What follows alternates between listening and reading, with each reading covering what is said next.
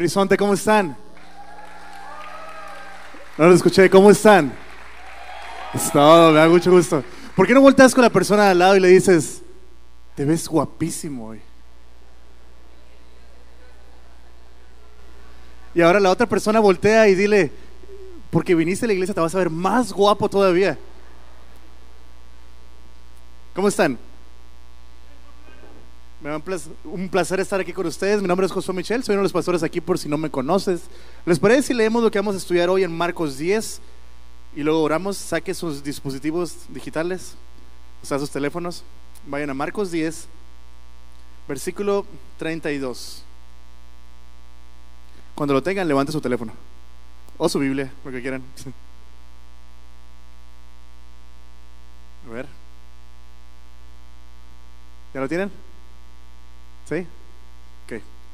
Marcos 10, versículo 32 en adelante. Dice, subían rumbo a Jerusalén y Jesús caminaba delante de ellos. Los discípulos estaban llenos de asombro y la gente que los seguía abrumada de temor. Jesús tomó a los doce discípulos aparte y una vez más comenzó a describir todo lo que estaba por sucederle. Escuchen, les dijo, subimos a Jerusalén donde el Hijo del Hombre será traicionado y entregado a los principales sacerdotes y a los maestros de la ley religiosa lo condenarán a muerte y le entregarán a los romanos. Se burlarán de él, lo escupirán, lo azotarán con un látigo y lo matarán. Pero después de tres días resucitará. Entonces Santiago y Juan, hijos de Zebedeo, se le acercaron y dijeron, Maestro, queremos que nos hagas un favor. ¿Cuál es la petición? preguntó él.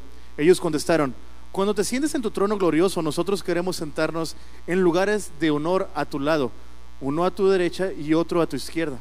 Jesús les dijo, no saben lo que piden. ¿Acaso pueden beber de la copa amarga de sufrimiento que yo estoy a punto de beber?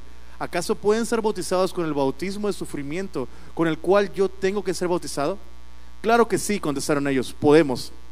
Entonces Jesús les dijo, es cierto, beberán de mi copa amarga y serán bautizados con mi bautismo de sufrimiento, pero no me corresponde a mí decir quién se sentará a mi derecha y a mi izquierda. Dios preparó esos lugares para quienes Él ha escogido. Cuando los otros diez discípulos oyeron lo que Santiago y Juan habían pedido, se indignaron. Así que Jesús los reunió a todos y les dijo, ustedes saben lo que los gobernantes de este mundo tratan a su pueblo, con prepotencia, y los funcionarios hacen alarde de su autoridad frente a los súbditos. Pero entre ustedes será diferente. El que quiera ser líder entre ustedes deberá ser sirviente, y el que quiere ser el primero entre ustedes deberá ser esclavo de los demás. Pues ni aun el Hijo del Hombre vino para que les sirvan, sino para servir a otros y para dar su vida en rescate por muchos. Vamos a orar. Señor, gracias Dios por tu presencia, gracias porque tú eres un Dios bueno. Recibe hoy Dios toda la gloria, toda la honra. Habla Dios a nuestros corazones a través de tu palabra. Tú eres nuestro Rey, tú eres nuestro Señor y queremos entregarte a ti Dios todo lo que somos, Rey. En honor y sacrificio a ti, Rey. En nombre de Jesús, amén. Creo que todos hemos visto o estado cerca de alguna persona a los cuales podemos llamar héroes. ¿Por qué me refiero con héroes? Piensa en una persona por ser lo más normal que quieres decir. Una persona que entra a un edificio en llamas a rescatar a un gatito. Digo, ya no es a una persona, nuevamente ahora es a un gatito. O piensa en una persona que viene a un niño ahogándose y ¿qué hace? La persona corre sin pensar, se tira al agua y rescata al niño. Podemos pensar también en, por ejemplo, en todo lo que pasa con ataques terroristas en Estados Unidos en ocasiones. Vemos a maestros que se levantan en escuelas a darle la contra a la persona que entró con un arma de fuego a atacar a, la escuela. O vemos gente como eh, nuestro amigo Wes Bentley que viene a visitarnos de vez en cuando, que está en Sudán peleando una guerra que no es de él, pero solamente porque quiere proteger y cuidar a niños y mujeres. Si no sigue sus historias, por ejemplo, él subió una historia hace como un mes y medio acerca de una persona que habían secuestrado a su esposa de su ejército. Secuestraron a su esposa y se la llevaron a, a un lugar donde no puede ir nadie porque está totalmente un campo enemigo. Esta persona buscó a su esposa lo más que pudo, agarró como a cinco personas, entró a líneas enemigas y rescató a su esposa y se la trajo de regreso. Tardó como, no me acuerdo cuántos años decía, pero logró hacer este trabajo.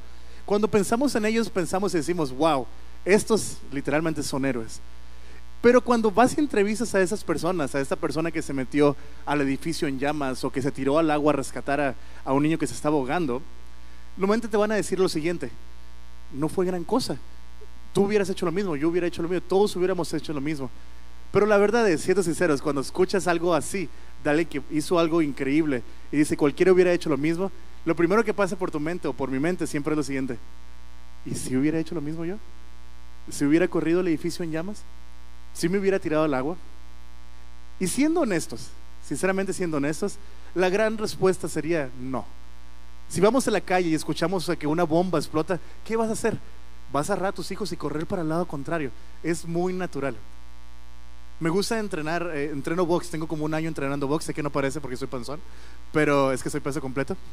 Ah, y me gusta mucho hacerlo y lo hago por dos razones sencillas. Una, para proteger a mi familia en caso de que fuera necesario. Y número dos, porque tengo dos hijas chiquitas que alguna vez van a tener novio. Algo bien, ¿no? Jonathan y yo ya estamos planeando cuando llegue el primer novio, así como subieron las mangas hasta arriba, poner unos acetitos en los brazos, así como que, ¿qué ondas? ¿Qué quieres? Lo malo es que pues soy pastor y a lo mejor le va a tocar al Juanito o alguien así, pues, ¿qué voy a hacer? Pero bueno, eh, aún así, sé que correría a lo mejor para el lado contrario en una situación así. Pero ve lo que está pasando aquí en Marcos 10, versículo 1, bueno, versículo 32. Ve conmigo. Subían rumbo a Jerusalén y Jesús caminaba delante de ellos. ¿Dónde iba Jesús? ¿Dónde van? Jesús iba delante de ellos. Ahora, Jesús esta es la tercera vez que está mencionando que él iba a ser entregado y muerto y sacrificado en Jerusalén. Él va a Jerusalén con un propósito específico. Él sabe que va a morir. ¿Dónde va Jesús? Delante de ellos, enfrente de todos ellos. Jesús sabe que va a llegar a Jerusalén, sabe que lo van a recibir en gloria, así como con palmas y todo el show, pero momentos después lo van a entregar y va a ser crucificado y va a sufrir. ¿Y dónde va Jesús? Repito, Jesús va delante de ellos. Si quieres ponerle un nombre a esta predicación, estaba pensando en valor, coraje y servicio. Si quieres apuntar por ahí. Jesús va delante de ellos 100%. Él sabe lo que le espera. Él sabe que va a sufrir. Él sabe que va a batallar y que va a llorar lágrimas de sangre. Él sabe que va a clavarle una corona de espinas. Mientras leía la Biblia en mi devocional en la noche, me encontré con el versículo en Isaías 52, versículo 14, te lo leo. Dice, pero muchos quedaron asombrados